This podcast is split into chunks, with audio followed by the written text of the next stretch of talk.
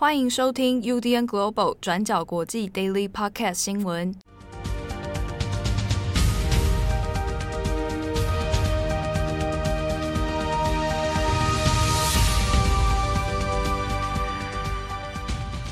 Hello，大家好，欢迎收听 UDN Global 转角国际 Daily Podcast 新闻。我是编辑七号，我是编辑惠仪。今天是二零二一年七月五日，星期一。哎，又到了七月了啊、哦！对啊，下半年马上就是开始了。我的天哪，二零二二，快，二零二二要来了啊！这个最近都在感，我觉得哈、哦，开始感慨时光的流逝，就是初老的象征。你有初吗？啊，已经老了吧？已经，我现在进行式，对不对？好，大大家近几年要注意一下身体健康，就尤其在家里面。哎，我其实我发现我在家里吃的比较健康，哎。哦，是啊，因为自己都煮嘛。对啊，自己煮。然后你知道，我之前在办公室的时候，都在吃一些那种哈、啊、微波食品。对，菠萝面包。对，早上还请你们帮我买菠萝面包。我现在早上都没吃菠萝面包，我吃的都很健康。而且以前在办公室的时候，好爱喝含糖饮料。现在嘞？我现在几乎没有喝含糖饮料，哎，是那种什么含糖的咖啡啦、可乐啦、嗯、那种，我完全都没来碰了。看起来是初老啦。什么什么是说啊？越来越健康的证明。对啊。好，那今天七月五号啊，那还是跟大家更新几则重大的国际新闻。首先，我们来看一下先前讲的迈阿密公寓倒塌事件的后续。对，我们之前有跟大家更新过说，说美国佛罗里达州的迈阿密都会区在六月二十五号的时候发生大楼的倒塌事件。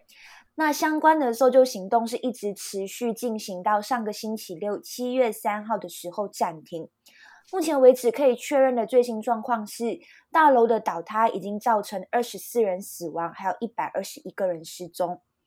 虽然呢，从六月二十五号开始，搜救人员已经展开了大概为期十一天的救援行动，但是除了在大楼倒塌后的前几个小时有成功找到幸存者之外，接下来的搜救工作里面，就再也没有发现任何的幸存者了。那目前刚有跟大家提到说，搜救行动会暂停，暂停的主要原因就是跟近期的热带风暴有关。这个热带风暴的名字叫做 Elsa，那它预计会在几天之内就会登陆佛罗里达州。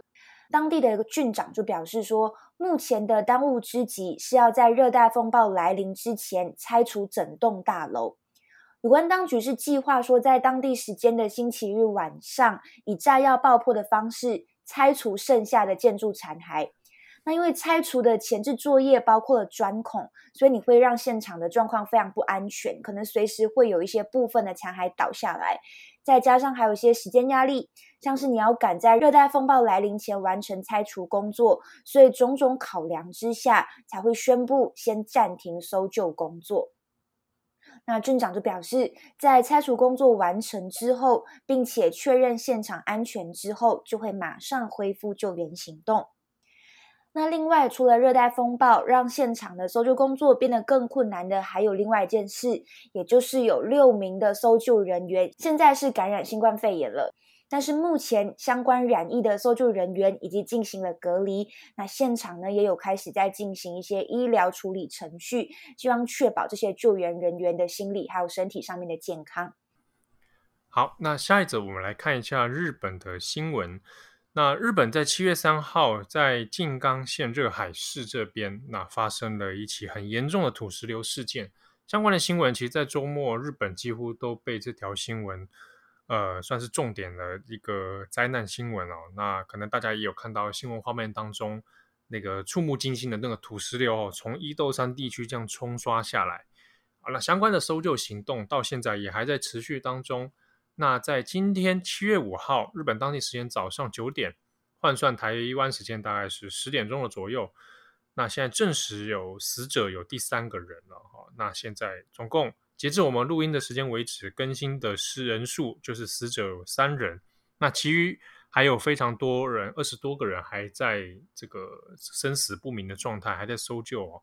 那这个区域伊豆山地区呢，被害被这个土石流侵袭的这一带，它的居民人数是两百一十五人，啊，那其实有非常多人是超过一百多人是联络不上的哈，现在下落不明。那相关的所有行动也还在持续当中。那自卫队跟消防队呢，现在目前总共也派出了将近一千人的这样规模的队伍哈，那正在进行。那相关的这个背后原因调查呢，目前也还在进行哦。那因为现在以目前是以搜救为第一优先。不过，相关的新闻里面也有讲到说，主要其实是土石流的发生跟最近日本的梅雨期有关哦。那也是在当地创下了破纪录的豪雨。那过去这三年来，其实日本各地都有发生类似的状况。那先前前几年，其实大家应该也都有看到，不管是九州还是在哪边，都有因为豪雨成灾，那最后造成泛滥，那甚至造成各种生命财产的死亡哦。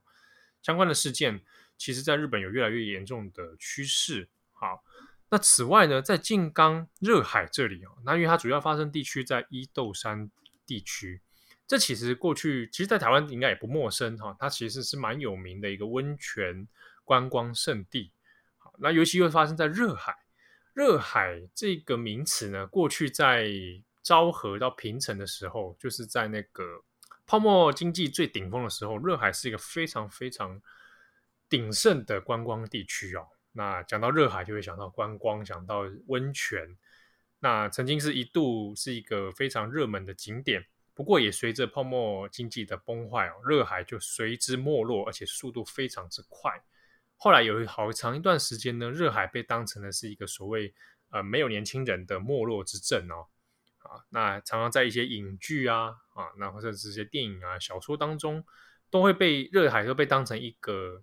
蛮有趣的社会背景来看，好，那近几年其实热海当然也有跟着所谓日本的地方创生这样的计划哦，有想要做一些市政再翻新的这样的工程啊。那在这一次的土石流事件里面呢，热海静冈县这边的知事川胜平太是有向记者说到说，除了天灾，除了这个天后的原因之外呢，有发现说。在土石流发生的源头啊，那边的附近，其实它的地质就已经有一点松动了。那这个松动可能跟当地的土地开发有关。那也有发现说，在土石流源头那个地区呢，有一些已经坍方的啊石块啊泥地这样子。但是目前还没有办法证实说，是不是就是那一个土地开发而导致了后来土石流造成的这样这么严重的后果。啊，相关的因果关系是不是真的这样连得起来？那日本官方方面呢，现在也还在调查当中。不过，根据京都大学教授，呃，他们有做的一些相关调查，有比对了一下这个从空拍图的方式来看当地的周边地形状态哦，有发现说，的确在这一次伊豆山地区的土石流区域，它附近的这个植被还有山林哦，是从呃，近二十年来哦，从两千年代以来就不断的在减少。好，那我们就可以看从空拍图看到说，它的那个地形是很明显的，相关的森林都是被被砍伐的状态哦。那这个的确会对呃当地的区域它的水土保持是造成很严重的影响。那有可能就是因为在近几年的这种持续强力的降雨，然后最后导致这样的结果。好，那目前这个是推测，所以相关的后续调查跟报告可能还会再有一些这个进展。好的，那么下一则我们来更新一下马来西亚的黑旗运动。我们在上个星期五其实才刚跟大家说到白旗运动嘛，那这个白旗运动其实就是民众发起的一个自救行动。意思也就是说，如果你今天因为疫情，你生活碰到困难，经济变到困难，那你就在你的家中面前竖起白旗，让你的左邻右舍知道说你需要协助，大家就会把一些金钱啊，或者是相关的物资送来给你。那最近呢，除了白旗运动之外，这两天又出现了所谓的黑旗运动，就是变成说呼吁民众在家中挂起黑旗，不过挂起黑旗的目的是为了要抗议政府。那马来西亚一个青年组织联盟呢，在七月二号星期六的时候，就号召了这个黑旗运动。这个组织就表示说，马来西亚实施行动管制令，从去年到现在已经将近一年半的时间，花了很多金钱啊精力，但是马来西亚的疫情根本不见好转，而且还有越来越多人失业，人们的生活也越来越辛苦，所以他就批评政府根本没有一个完善的计划可以引导人民走出疫情。所以就发起了这个黑旗运动，提出了三个诉求。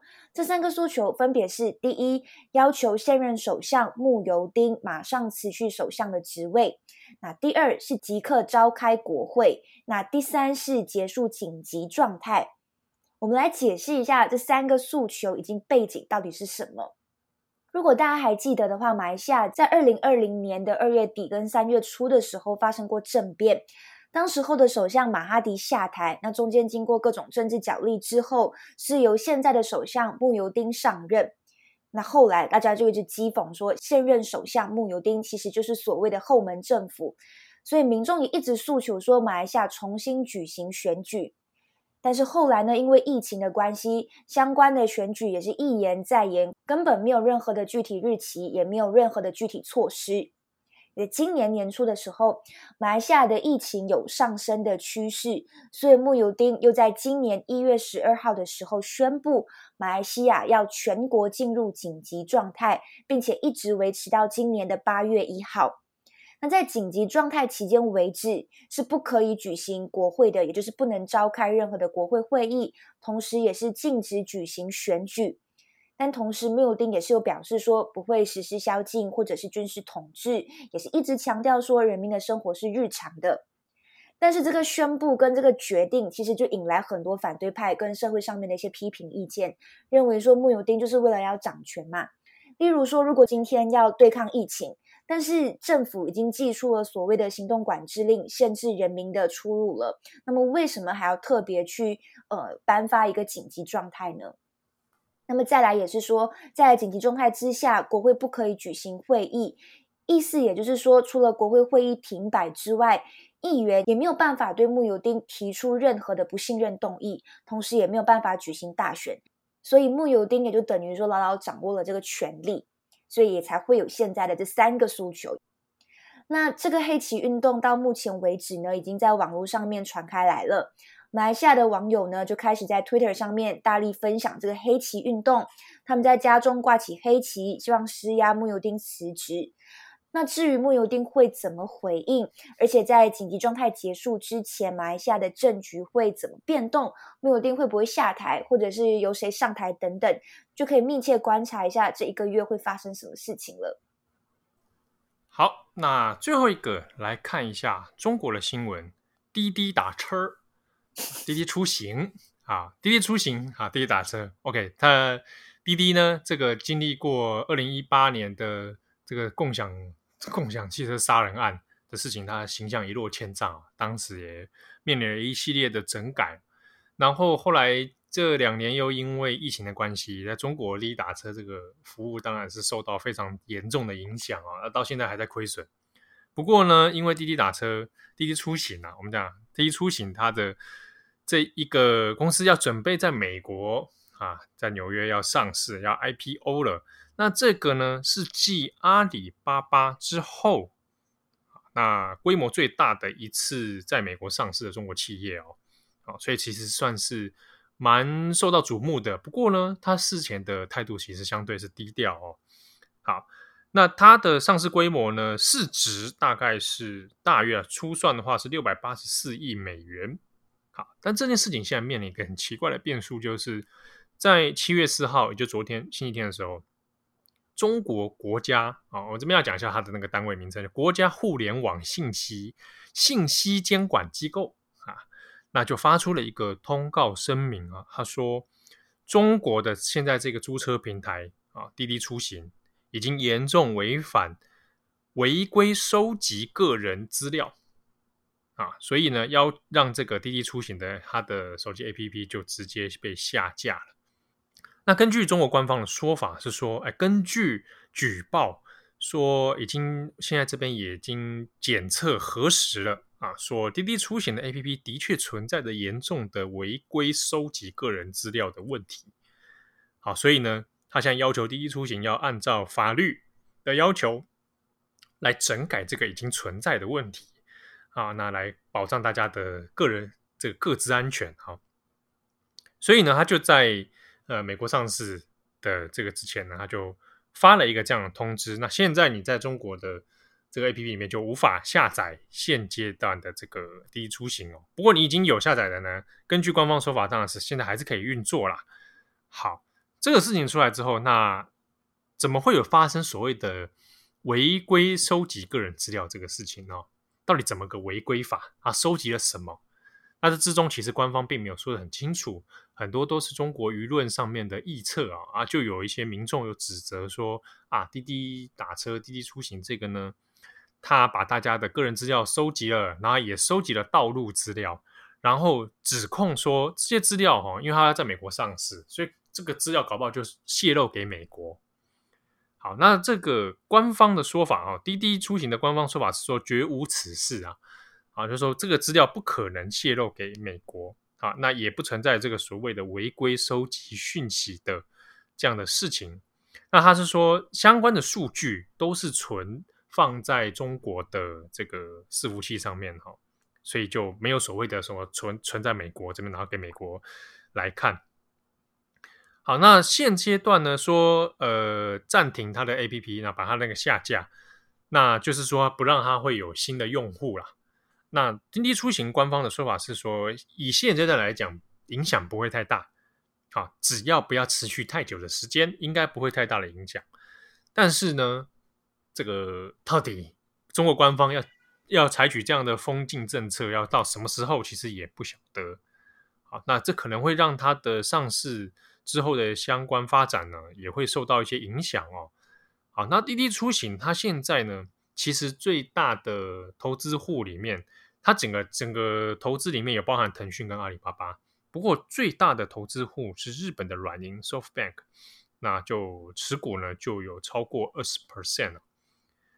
好，那跟这个事情出来之后，其实大家也在看是怎么一回事。其实最直观的还是在于说，中国官方北京，尤其北京方面这边，主要就是针对几个国内的科技巨头，那在做更严厉的控管，那包含之前对。